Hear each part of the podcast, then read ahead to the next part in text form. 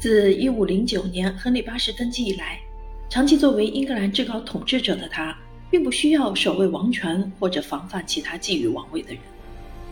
虽然经历了六次婚姻，然而在他去世时却没有留下任何一个适龄的统治者。亨利八世的遗嘱规定，他的儿子爱德华为第一继承人，除此之外，继承顺序依次为玛丽都铎与伊丽莎白。这个继承顺序毫无逻辑可言。法律上也颇有争议，因为按照官方说法，玛丽和伊丽莎白都是私生女。其实天主教和新教两派都持有同一观点，对他们来说，两个公主都是不合法的私生女。玛丽出生的时候是合法的，然而国王与凯瑟琳的婚姻无效声明，使得她在新教眼中始终是私生女的身份。至于伊丽莎白，对于天主教来说，她的合法性没有任何意义。因为他的母亲安妮·柏林与亨利八世再婚时第一任王后的婚姻无效申请尚未通过，因此这次婚姻是不被罗马教廷所承认的。同时，这两名继承人还拥有自己的支持者和反对者，两派都各自持具自身的宗教观点。在爱德华六世未成年期间，英格兰首先由真的兄弟领导。这位年幼国王的舅父爱德华·西摩自称反天主教。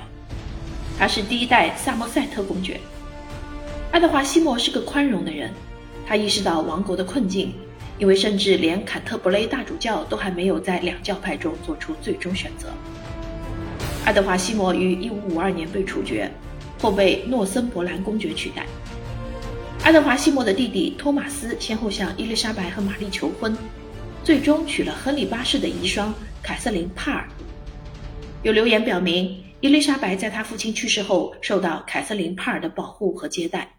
第二任摄政王托马斯曾试图强奸伊丽莎白，但未遂。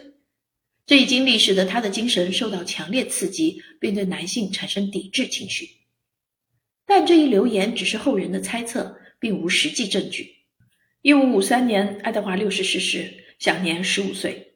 诺森伯兰公爵试图在遗嘱中指定他自己的儿媳。亨利七世的曾孙女简·格雷为新任继承人，混乱的继承权问题再次卷土重来。玛丽和伊丽莎白逃离了伦敦，篡位者的统治仅仅持续了九天。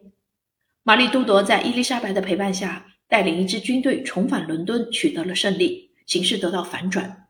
亨利八世的遗嘱再次得到拥护，以诺森伯兰公爵为首的所有谋反者都被处以死刑，立即执行斩首。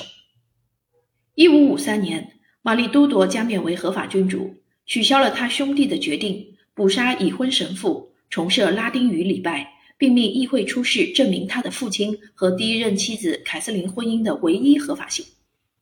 如此一来，他同父异母的妹妹伊丽莎白作为私生女，将不能再拥有王位继承权。